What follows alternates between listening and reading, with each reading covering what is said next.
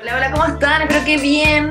Hoy día comenzamos un poquito atrasados, pero bueno, así a veces es la tecnología que falla. Pero ya estamos conectadísimos con ustedes, así que contentos de estar acá como cada martes y jueves de 12 a 13 horas en TX Health para hablar de salud. Y por supuesto los invito a conectarse por txplus.com en Spotify, en todas nuestras plataformas para que escuchen el programa. Hoy día queremos hablar de un tema eh, súper interesante, ¿no? Donde mm, se lanza una plataforma que permite a pacientes y médicos acceder a imágenes diagnósticas desde distintos centros de salud. Eh, Chile es el primer país eh, de Latinoamérica donde se presenta este tipo de imágenes y la idea, ¿no? Como ya hemos hablado en otros programas, abordar la salud digital y cómo las tecnologías pueden ayudar a los pacientes. Está con nosotros Juan Pablo Cortés, Sales Manager de de Dalus Chile para hablar de este tema. ¿Cómo estás, Juan Pablo? Muy bienvenido.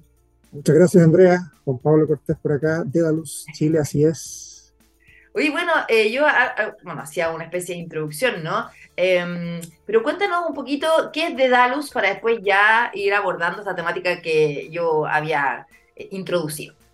Sí, perfecto. Mira, Dedalus es una empresa europea, específicamente que nace en Italia, Dentro de poco vamos a estar celebrando nuestros 40 años, así que estamos muy orgullosos por eso. Estamos presentes en más de 40 países. Eh, nos dedicamos específicamente al desarrollo de software en el área de, de salud. Somos, para darte un poquito más de contexto, somos alrededor de 6.600 personas las que trabajamos en Dedalus y aproximadamente de eso un 38% estamos, o sea, están dedicados específicamente a innovación y desarrollo. Perfecto. Muy bueno, de hecho, ustedes estuvieron presentes en el Congreso Chileno de Radiología, que se llevó a cabo entre el 20 y el 22 de octubre. A mí me tocó animar, de hecho, en ese congreso ahí en, ah. Espacio Riesgo, em, un bloque también, pero bueno, de, tecnología. Estuvimos con Philips, me acuerdo, ahí animando y hablando como de las distintas Em, tecnologías que se estaban usando, ¿no? En imágenes también, no sé si son competencia, pero bueno, no importa, no viene al, caso. Pero ahí ustedes estuvieron exponiendo, ¿no? Y esto mismo lo que yo había anunciado de eh, cómo el tema de las imágenes diagnósticas puede ser súper importante en mejorar el eh, diagnóstico, bla, la redundancia del paciente. Cuéntame qué es lo que aquí presentaron. Perfecto, mira, nuestra plataforma que presentamos en, el Congreso de Radiología se llama Paxson Web, que si bien los sistemas PAX o los sistemas RIS no son algo para nada nuevo en Chile ni en Latinoamérica, ya se vienen usando desde hace bastante tiempo. Yo, de hecho, participé en la implementación de sistemas en, mis vidas pasadas, ¿cierto? En un, proveedor anterior, entonces tengo bastante experiencia en el, en el rubro. Lo que sí eh, es hoy día eh, lejos muy diferente o muy eh, innovador en nuestra plataforma tiene que ver con el utilizar directamente una plataforma nativa de cloud. ¿Qué significa eso? La nube. en la nube, no solamente que, porque muchas veces hablamos de cloud, donde los, los servidores o este grupo de, de, de fierro, ¿cierto? No están del lado del cliente, pero me lo llevo a una nube eh, pública, pero igual hay que estar eh, eh, reiniciando los, los, servicios, hay que estar haciendo un, monitoreo. Y, y el, el, que sea una, una, cloud nativa significa que hay un grupo de servidores específicamente dedicados con un uptime muy alto y que permite en el fondo que la tecnología es cero footprint, o sea, 100% web, no requieres ningún tipo de instalación para usarlo no requiere ningún tipo de upgrades. ¿Qué significa esto? Que muchas veces tienes que planificar si, si, una, si una solución, por ejemplo, libera tres o cuatro versiones al año, tienes que planificar todo el sistema de eh, la, la, baja de los servicios, porque obviamente es un sistema que está funcionando 7 por 24 el, costo para cualquier proveedor de salud, eh, para cualquier centro, hospital, clínica, de tener una disrupción, aunque sea de 30 minutos menos de una hora o dos horas, genera un altísimo costo para los pacientes, para los prestadores de salud. Y hoy día con esta tecnología, en el fondo, estamos hablando de cero disrupción para hacer upgrades. Significa que siempre tienes la última versión en línea es como si estuviéramos hablando, Andrea, de un Netflix o de un servicio Gmail, Google, que está disponible en la nube, siempre disponible eh, todo el tiempo. Eh, Juan Pablo, pero acá, eh, hablando de, cómo se llama, de los beneficios, ¿no? O sea, de cómo esto puede ayudar también a los pacientes y a los, a los médicos. O sea, estamos hablando cuando tú albergas imágenes, ¿no? Eh, en la nube, estamos hablando desde radiografía, desde resonancia, escáner, eh, que, que también ayudan como a tener la hoja clínica de un paciente, o sea, y eso va a entender como todo lo que ha pasado previamente para después generar un diagnóstico más certero, ya sea actualmente o para enfermedades futuras? ¿Ese es el objetivo o no? Exactamente, estamos hablando de tener disponible online toda la ficha clínica radiológica del paciente, todo lo que son, como tú dijiste, eh, ecografías, radiografías, escáneres, resonancias, y también una tendencia que vamos a comenzar a ver es que estamos migrando hacia algo que le llamamos ologies, en el fondo no solamente las imágenes radiológicas, pero sí también las imágenes, por ejemplo, de otros servicios, como cardiología, eh, las imágenes, por ejemplo, que necesitan en los pabellones para tomar arco en una ecografía, o sea, un electrocardiograma, todo lo que pueda ayudarte como a, entender también qué es lo que le ha pasado al paciente a lo largo de su vida, porque eh, también acá el gran problema, y lo que hemos hablado eh, aquí en el programa en otras ocasiones, es que pesa mucho estas imágenes y en general tener todo esto eh, a veces no es posible dentro de los centros de salud porque hay mucha información y por eso obviamente tú vas a buscar tu, tu DVD ¿no? y te entregan la imagen, etcétera, y después se borran. Entonces, ¿esto viene a cambiar eso? Exacto. Mira, la, a ver, son, son varios puntos, por dónde tomar quizá el, el, el punto. Uno es que los pacientes, a ver, yo creo que aquí hay un, hay un tema específicamente que tiene que ver con la fragmentación de la información, en el fondo que nuestra historia clínica, en lo específico que estamos hablando radiológica, está distribuida en, diferentes centros donde yo me he atendido, que es mi historia clínica. Aquí es donde, donde nos, nos, lleva fuerte quizá al próximo tema que tiene que ver con interoperabilidad. O sea, ¿por qué la interoperabilidad es importante? Porque hoy día tenemos silos de información en hospital A, hospital B, clínica B, clínica C, entonces, mi historia radiológica o mi historia clínica total está distribuida o dispersada en, muchos, en muchos lugares. Ya. Y, eso hace que cuando mantienes todo esto, eh, y, que siempre es la falla del sistema, como tú comentabas, o sea, yo voy a una clínica, ¿no? Y después voy a un hospital, o no sé, me cambio de establecimiento de salud, o, o me pasa algo en una región, no tienen esa información mía, o sea, no existe esa interoperabilidad, que es como la gran falla que actualmente existe en el sistema, de compartir la información y que el paciente donde se traslade pueda, ¿no? Eh, el médico tratante o en el momento acceder a eso. Y eso también depende de los mismos centros de eh, salud si quieren entregar esa información o compartirla. No sé si les sirve o no les sirve, no, o es estratégico o no. Eh, cómo este tipo de plataformas puede ayudar en eso y también al final de quién depende de que la interoperabilidad pueda funcionar bien. Claro, yo creo que inclusive el mismo ejemplo que tú mencionabas, Andrea, de, traer los, los, CD, en muchos lugares, bueno, ya no se usan CDs, DVD, se utilizan un, visualizador. Eh, hay, hay, muchas herramientas en el mercado, nuestra herramienta también tiene un, visualizador que está disponible, eh, por ejemplo, en Bélgica, cerca del 80 al 90% de los centros de salud utilizan nuestra solución. ¿Qué, significa, qué, significa, eso? Que al tener una única solución, no importa cuál es la, eh, cuál es la, localidad geográfica en la cual yo o cualquier uno, cualquiera de mis seres queridos se toma un, examen, por ejemplo, se hace un, estudio, porque el sistema siempre va a estar con toda la información disponible para que el paciente pueda acceder no solamente al estudio que se tomó en el momento, sino que también a su historial. Ya, ya, perfecto. Qué bueno esto. Y como tú decías, está funcionando entonces en qué lugares. Eh, y, en el fondo también cómo ustedes han ido avanzando con esta plataforma em, de lanzamiento regional, porque además no solamente está en Chile, la tienen en Argentina, en Brasil, en Colombia, en México y en Perú. Sí, exactamente. Nuestra plataforma hoy día está operando en un data center en Holanda y estamos implementando un segundo data center en Sao Paulo. Como, como, bien tú decías, esta plataforma online está disponible, la verdad que para, todo, para toda Sudamérica, además de, Europa también, y, utiliza específicamente el servicio de Amazon Web Services. Entonces, desde cualquier lugar que tengamos señal telefónica, podemos conectarnos directamente a la plataforma. Si, si me permites acotar algo más, algo que causó mucha, eh, fue muy bienvenido en, la, en el Congreso de nuestro lanzamiento, fue que además permite el uso de una app que puedes descargar en el celular para que el médico radiólogo además pueda generar el reconocimiento de voz directamente en su celular, sin necesidad de utilizar un dictáfono. Si solamente escanea un código QR que inmediatamente le conecta su sesión, además sin necesidad de tener que digitar usuario clave, lo que lo hace además muy, muy versátil y muy fácil de usar. ¿Y el paciente, el paciente puede acceder también a esas imágenes o solamente el médico? El paciente tiene un portal específico donde puede acceder directamente a las imágenes.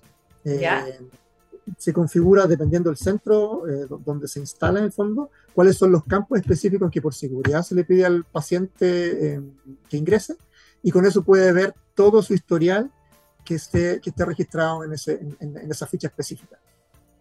Qué bueno. O sea, ustedes están acá procesando cerca de 18 millones de imágenes por día a través de 290 departamentos en 7 países de distintas regiones. O sea, eh, increíble toda la, data que hay, o sea, porque bueno, estamos en la era de la data y ahí, eh, o sea, cómo funcionan esos data centers, toda la energía que también consumen, eh, todos los datos que procesan, ¿cómo hacen con la ciberseguridad? ¿Cómo, cómo la privacidad también de toda esta información?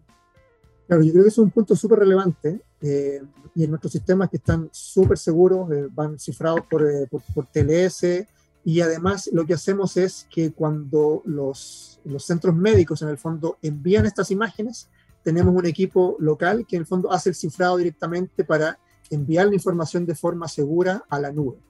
Ahora también, por ejemplo, cuando los pacientes, eh, yo creo que una de las tendencias que estamos viendo súper importante tiene que ver con una pega de salud donde el paciente pasa a ser protagonista, está centrada en el paciente. Y uno de los aspectos asociados con esta misma plataforma es que, por ejemplo, el paciente puede eh, enviar sus propios estudios a, sus médicos derivadores y, por ejemplo, puede, eh, eh, si quisiera, también podría anonimizar la información. el, anonimizar la información está un poco más hecho para, para casos de, de, estudio, en el fondo, que en forma segura podemos utilizar la, la plataforma con fines académicos, pero además el paciente tiene el control de específicamente, uno, si, quiere, si bien puede descargar las imágenes, estamos, estamos viendo todo un cambio de, mindset donde antiguamente el paciente quería sus radiografías, luego quiere el CD, ahora por lo menos va a poder descargar sus imágenes y dejarlas disponibles en su disco duro si lo quisiera y siente que, eh, que se representa mejor la propiedad de la información y también enviar la información a quien le estime conveniente. No, eso yo lo encuentro espectacular. Te lo digo como paciente, yo igual eh, me hago en el chequeo y, bueno, sobre todo el tema de mamografía, ecotomografía y las eco ginecológicas, todas esas cosas, y uno a veces no tiene acceso y, también te pasa el disco y tú lo, lo, lo, pierdes, o sea, o tienes que ir a buscarlo un centro cuando a veces no tienes tiempo, o sea, de verdad es súper complejo, como de la tecnología falta que avance ahí. Y te quería preguntar, ¿cómo ves esto en el futuro? O sea, ¿cómo también este tipo ¿no? de, de, avances eh, puede generar, no sé, un impacto en la salud digital y por otra parte, hacia dónde va a ir orientado ¿no? en los próximos años. Claro. Mira, yo, yo creo humildemente, esta, esta es mi mirada, que es un poco más, eh, más, más, personal obviamente, pero yo creo que se están generando o acumulando varios factores, no solo en lo tecnológico, en lo tecnológico sino, sino también en el desarrollo de la conciencia social, que por ejemplo ha hecho que los pacientes cada vez nos sentamos eh, mucho más en el rol protagonista, en el fondo de, ser nosotros los primeros protagonistas por nuestro propio bienestar, por cuidar nuestra salud, por llevar un monitoreo, además de, por ejemplo, cómo, cómo interactuamos eh, con nuestra comida, con nuestros hábitos de, de, de, hacer las cosas que tenemos. Y entonces yo creo que aquí hay algo que, que va a comenzar a... a la, la, la primera imagen que se me viene es como salir del cascarón. Creo que el mundo de la salud ha estado un poco más atrasado o, hemos estado más atrasados respecto del retail, respecto de, por ejemplo, cuando tú quieres comprar un pasaje de avión, lo haces directamente, no llamas a, cualquier, a la, aerolínea para agendar un pasaje de avión, sino que te metes un buscador de internet donde te aparecen todas las disponibilidades. Hoy día, por ejemplo, si tú quieres ver cuáles son todas las disponibilidades, por ejemplo, como dijiste tú, de hora ginecológica en Santiago o en regiones, no tienes la misma posibilidad de entrar a un motor de búsqueda y encontrar un listado general, sino que tienes que entrar a una institución específica o a lo sumo a una institución que tenga una, dos, tres o cuatro o cinco eh, centros donde puedes ver la, la, oferta pero no tienes una, una oferta unificada y yo creo que ese es uno de los, de los eh, principales aspectos en donde yo creo que vamos a comenzar a ver cambios de tendencias. Mm, no, de todas maneras. Qué bueno esto. ¿Y cómo es tú que Chile también avanza en los distintos centros de salud? Porque, claro, no todos tienen esto. Claro. Yo creo que eso, es un punto más súper importante. El otro día hablaba con, con, alguien que nos contaba un poco cuál es la, la realidad en, en, en, los centros, porque la, la, realidad es muy diferente. En centros privados, en centros públicos. Total. Solo un, una, um, algo que a mí me llamó la atención, la cantidad de sistemas. Si miras, por ejemplo, la cantidad de sistemas que tiene que manejar un área informática, por ejemplo, que es la responsable en el fondo de toda la infraestructura, ya sea para los prestadores de salud, para áreas clínicas, administrativas y también para que el paciente se pueda beneficiar de ello. En el área privada alrededor, se manejan alrededor de 40, 60 sistemas que tienen que mantener un área de, de informática en, una, en una área privada. En un centro hospitalario, estamos hablando que tienen que manejar aproximadamente más de 100 sistemas. No, sí, impresionante. Mm. Entonces, la interoperabilidad también aparece, pero, pero no está llana de desafíos y de, y de barreras. De todas maneras, oye, qué interesante esto. ¿Dónde se puede encontrar toda esta información eh, de Paxton Web? Eh, no sé si tienen redes sociales. Hay mucha gente que nos ve en distintos países y que y decir, wow, yo no conocía esto, a lo mejor tomar contacto con ustedes. Sí, por supuesto, en nuestra página www.dedalus.com ya, ¿y tienen redes sociales también? Sí, por supuesto. Ya, y dala, pues en Instagram, en, no, LinkedIn. No tengo aquí a, a mano el. Ah, ya. Perdón, pero de la. De ya, la, pero hay que, hay que buscar, hay que buscar eh, Dedalus, y con esto ya la, la encontrarían. Oye, te quiero agradecer Juan Pablo Cortés, Sales Manager de Dedalus Chile. Yo antes había dicho Dedalus, pero bueno, ahora que van a aprender a cómo, a cómo pronunciarlo es sobre las imágenes digitales de alta tecnología que están ayudando a un mejor diagnóstico y a tener el, el historial clínico del paciente súper bueno. Así que gracias Juan Pablo por estar hoy día con nosotros en TX Health. Oh, muchas gracias a ti Andrea por la invitación y encantado. Nos vemos en el camino. Un abrazo, chao, cuídate. Gracias, chao, chao. Nos vamos a la música ahora, los invito a conectarse. Con la música de la vuelta vamos a estar conversando con el doctor Robinson González para hablar sobre el Congreso de Gastroenterología a la vuelta de la música.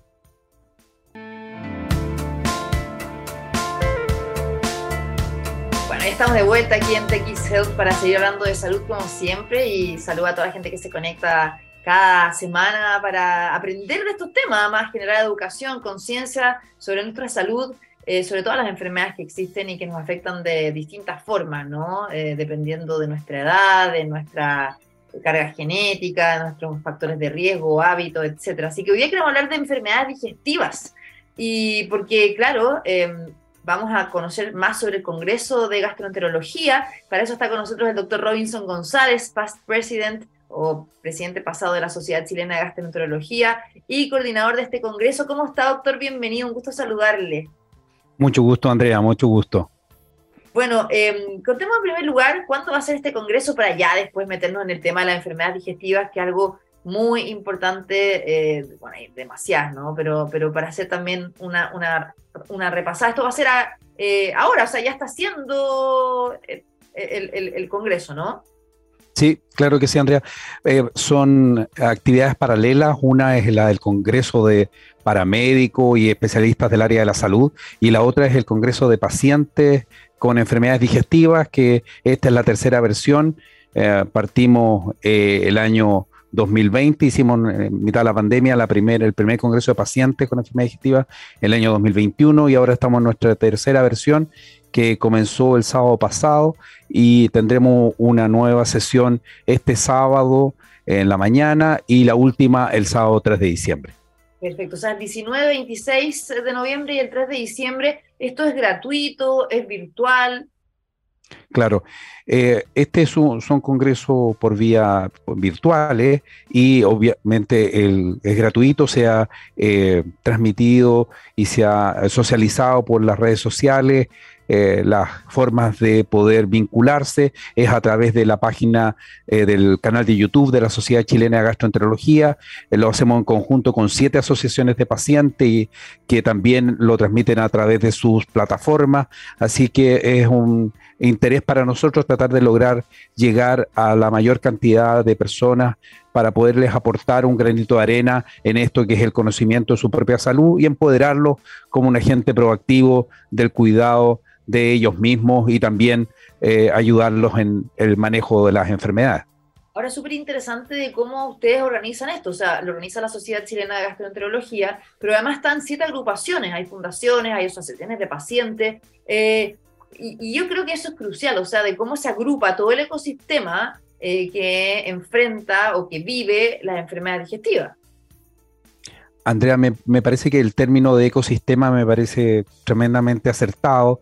Eh, la, idea, eh, este es un sueño conjunto, no, no, es un sueño solo la Sociedad Chilena de Gastroenterología, sino un sueño conjunto con estas siete asociaciones que nos han ayudado profundamente y en conjunto trabajamos y diseñamos el programa, tenemos nuestras actividades y ya llevamos tres versiones con esto, de tal manera de potenciar a las asociaciones de pacientes, a permitirles y ayudarlos a que eh, interactúen entre ellos y con la sociedad y nos permitan a nosotros también eh, conocer eh, esta, la realidad se construye y tener las visiones de las asociaciones de pacientes es una, enriquece enormemente nuestra visión como sociedad. Así que estamos muy contentos de esta actividad. No, además que se sienten eh, tomados en cuenta. Muchos pacientes a veces se sienten abandonados o no saben a quién recurrir. Y cuando hay un apoyo por parte médico, pero también de personas que viven la misma situación o familiares que viven la misma situación, eso es muy relevante sin duda, doctor. Y quiero preguntarle, bueno, podríamos estar hablando yo creo que mucho tiempo sobre esto, pero ¿cuáles son las principales enfermedades eh, digestivas? O sea, me imagino que hay algunas inflamatorias, otras alérgicas, desde hepáticas, páncreas, etcétera. Sí. Eh, durante eh, estos tres sábados vamos a eh, revisar una serie de alternativas de enfermedades que están asociadas a estos eventos, partiendo por el sábado pasado que tuvimos la posibilidad de conversar acerca de enfermedades eh, asociadas al cáncer, cáncer gástrico, cáncer de colon, eh, eh, cómo prevenirlo, cómo tratarlo, cómo asociarse con, cómo vincularse con las asociaciones de pacientes para recibir más consejería. También tuvimos la oportunidad de conversar acerca de enfermedades que están en pleno desarrollo y en aumento en Chile, como son las enfermedades inflamatorias del intestino, enfermedades que conocidas como colitis ulcerosa y enfermedad de Crohn, entre otras, como eh, eh, la fortaleza de estas asociaciones de pacientes, que es la Corporación Crohn y Colitis Ulcerosa, cómo apoya a los pacientes, no solamente desde el punto de vista de la información, sino también a lograr contacto con especialistas para conocer la realidad también entre ellos, de cómo viven la enfermedad. Y eh, este próximo, el próximo sábado tendremos la oportunidad de conversar acerca de enfermedades hepáticas. Y dentro de las enfermedades hepáticas eh, es importante porque eh, ha sido un problema progresivo y difícil el, el enfrentarse a este tipo de patologías, más aún como que han ido desarrollándose patologías como el hígado graso que se puede llevar a enfermedades hepáticas graves y cómo el cuidado nutricional puede ayudarnos. También vamos a conversar ese sábado acerca de alergias alimentarias y enfermedad celíaca, que son entidades tremendamente frecuentes en nuestra sociedad y muy importantes y que pueden ser tratadas adecuadamente. Y terminaremos el próximo sábado con enfermedades que eh, todos nosotros hemos sufrido, alguna vez el síndrome de intestino irritable, el reflujo gastroesofágico, qué es lo que está detrás, cómo prevenirlo, cómo tratarlo, cómo tener una mejor calidad de vida. Perfecto, doctor. Bueno, ¿le parece que vayamos repasando quizá alguna enfermedad digestiva? Porque tenemos tiempo eh, para, ir abordando esto. Em, y ahí le quería preguntar, todas estas enfermedades se agravaron, aunque todas tienen orígenes distintos, factores distintos también, ¿no? De por qué se, el paciente las vive. Pero ¿tuvo foco o incidencia la pandemia en el aumento de casos en, algunas principalmente?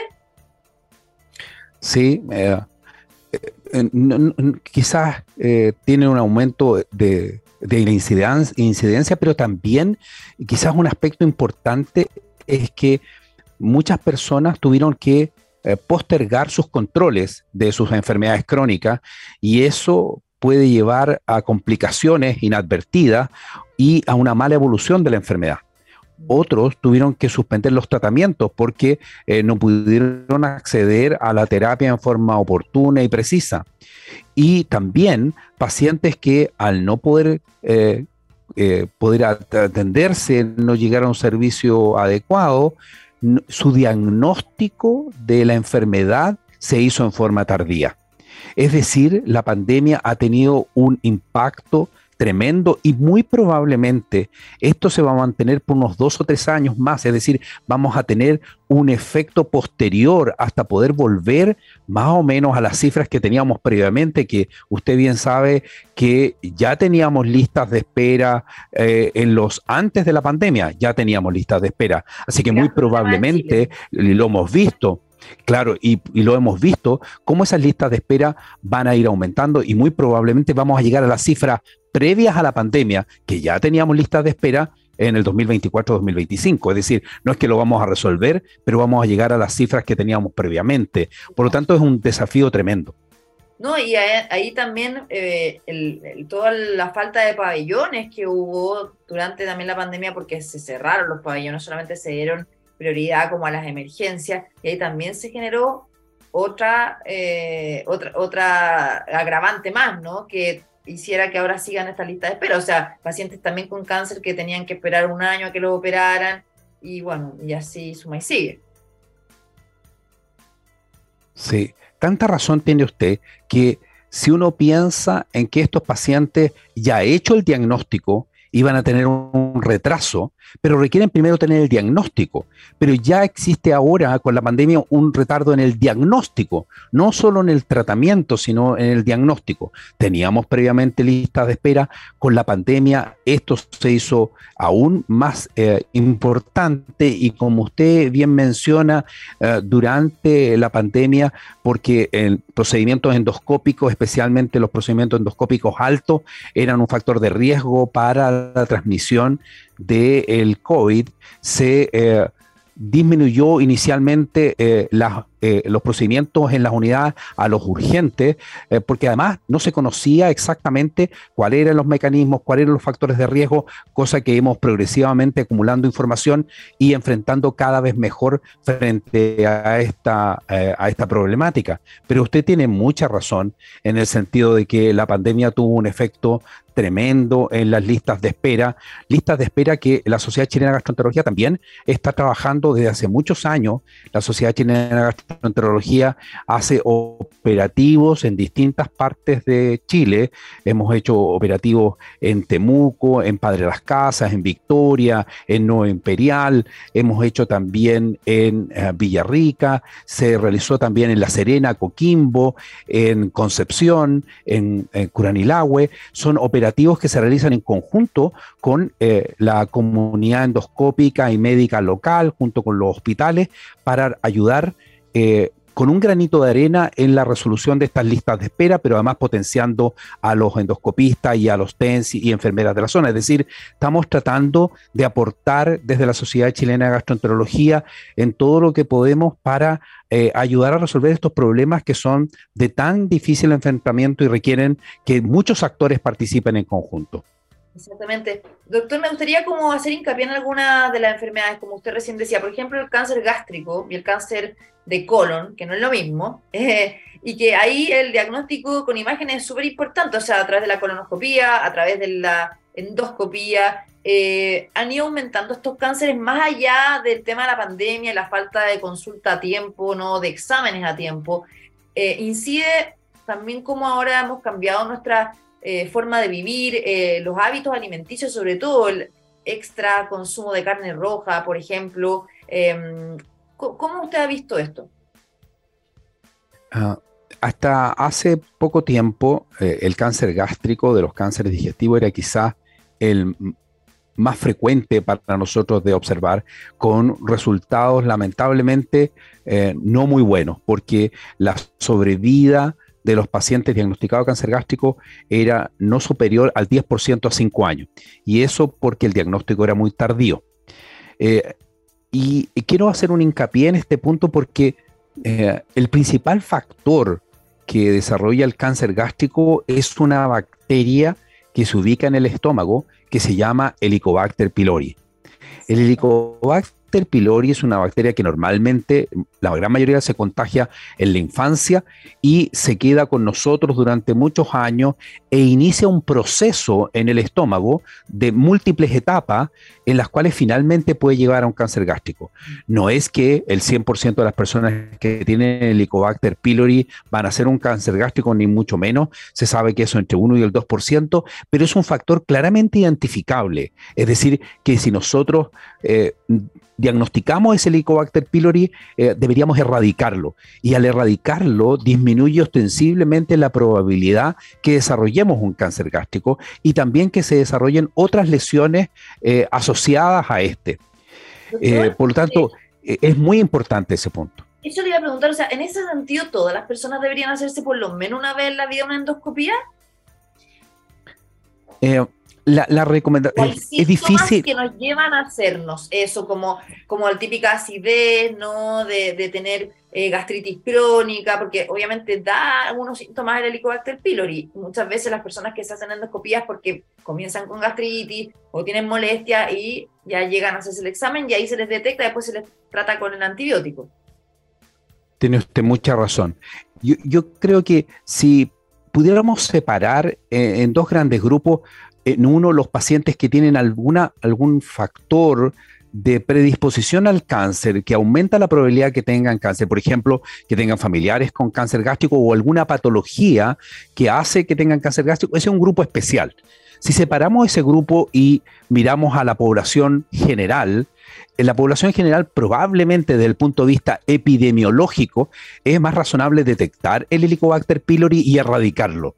¿De acuerdo? Eso es como una medida general. En el sentido, obviamente, esto es, eh, eh, está en pleno desarrollo la investigación para decidir el cómo y el cuándo, pero del punto de vista oportunista, cada vez que un doctor se enfrenta a un paciente adulto con Helicobacter pylori, lo óptimo es ese paciente debe ser erradicado, porque esa eh, idea tenerla en mente tanto para el paciente como para el doctor puede disminuir ostensiblemente la Procter pylori, debe ser erradicado. En la población infantil es un poco diferente, por eso nos concentramos en los adultos. Ahora, sobre los 40 años, sobre los 40 años, eh, el, hacer un procedimiento endoscópico es, lo hemos concentrado todavía en pacientes de alto riesgo, en pacientes con síntomas de inicio sobre los 40 años, con factores de alarma, eh, de tal manera de poder eh, hacer más eficiente eficiente el diagnóstico porque el recurso endoscópico no es un recurso fácil, no es un recurso que está disponible 100% y por eso que en los últimos años existen una serie de trabajos con la intención de identificar algún marcador que se pueda tomar o en la sangre o en la orina o en la saliva, incluso en, la, en el aire que uno exhala, para poder detectar si este paciente tiene ciertos factores de riesgo y así concentrar los esfuerzos del tremendo costo que significa montar el procedimiento endoscópico, que además tiene sus riesgos, no es que no tenga riesgo, en población que tiene, es muy susceptible o es posible que esté desarrollando alguna lesión preneoplástica o cáncer. Por lo tanto, tiene usted mucha razón en el sentido que son grupos distintos.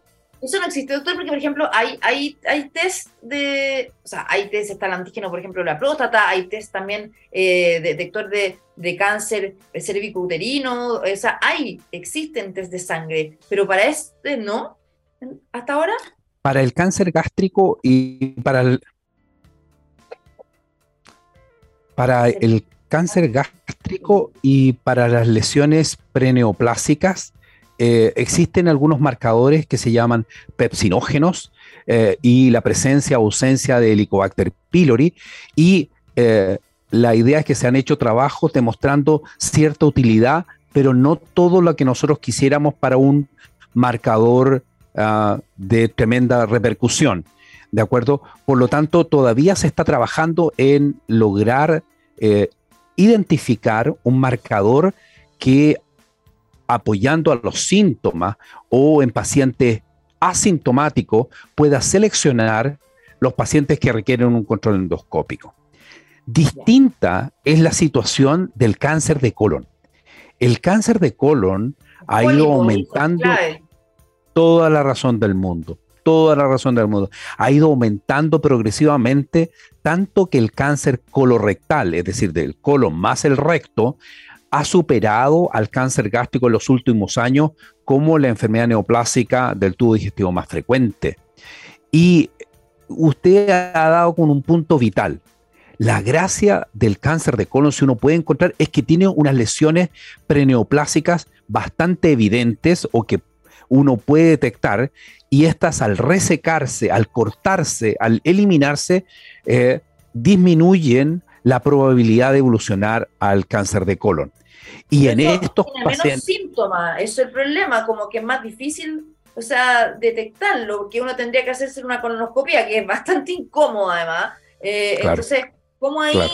El licobacter te da síntomas y todo, pero, pero los pólipos están ahí y ya cuando se detecta el cáncer está súper avanzado, pues ese es el problema. Claro. Eh, tiene mucha razón en su comentario. la, idea principal es igual que como conversábamos anteriormente, si yo tengo, provengo de una familia en que han tenido cáncer de colon o que tienen pólipos eh, mi padre o mi madre, yo tengo un cierto riesgo a desarrollar esos pólipos también. Por lo tanto, yo espontáneamente, obviamente sí, mejor si es aconsejado por mi médico, pero yo espontáneamente debería saber que yo pertenezco a un grupo de riesgo por lo tanto, yo debería acercarme y decirle a mi doctor, a mi eh, médico de cabecera, doctor, yo tengo, mi familia tiene pólipo, mi papá tuvo cáncer de colon, mi mamá tuvo cáncer de recto, por lo tanto, yo ya estoy, tengo 40 años, 45 años, eh, yo creo que sería bueno que me hiciera una colonoscopía. Es decir, como usted bien lo dice, Andrea, eh, la intención del Congreso de Pacientes es empoderarnos a que no solamente sea el médico el que nos da una sugerencia, sino que nosotros también somos un agente activo en el cuidado de mi salud. Y los pólipos es quizás tremendamente agradecido de la detección precoz de los pólipos porque eh, impide que ese pólipo vaya a desarrollar un cáncer y además me va separando las poblaciones, los que tienen pólipos de los que no tienen. Y los que tienen pólipos, los que no tienen pólipos, la probabilidad que desarrollen una lesión es bastante más baja, pueden tener otro tipo de lesiones que los que eh, tienen pólipos. Por lo tanto, concentro mis estudios en eso. Más aún, existe, como usted lo, conversábamos, la posibilidad de detectar en las deposiciones eh, o hemoglobina humana o test inmunológico de sangre o en algunos lugares del mundo se hacen test para detectar ah, mutaciones o cambios genéticos en eh, las células que se detectan en las deposiciones. Es decir, tenemos un test que nos acerca al diagnóstico de tal manera de poder concentrar nuestros esfuerzos en un grupo que tiene alto riesgo de desarrollar este tipo de lesiones y en los cuales le podemos aportar tremendos beneficios.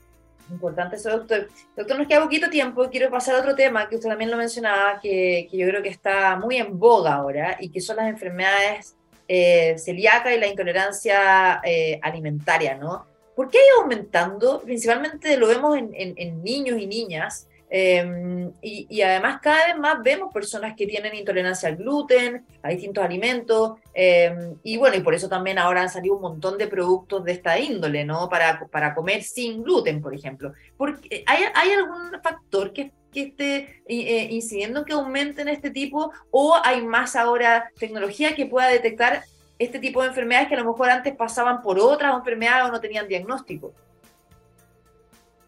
Yo creo que ambas aseveraciones que hace usted, Andrea, son correctas. Eh, si uno piensa en la frecuencia con la que vemos personas a nuestro lado que tienen intolerancia a la lactosa, que es probablemente la entidad más frecuente de este tipo, más incluso que la enfermedad celíaca.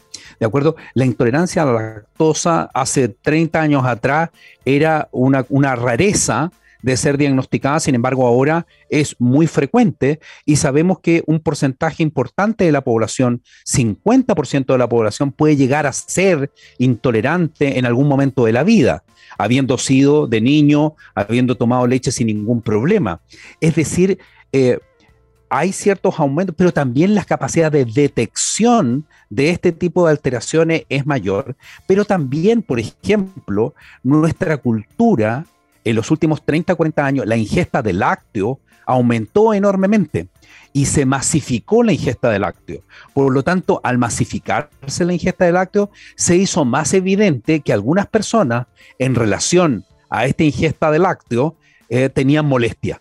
¿De acuerdo? Y se fue identificando cómo nuestra población en Latinoamérica tiene tasas de intolerancia a la lactosa variables entre 35 y 65% de intolerancia a los lácteos derivados.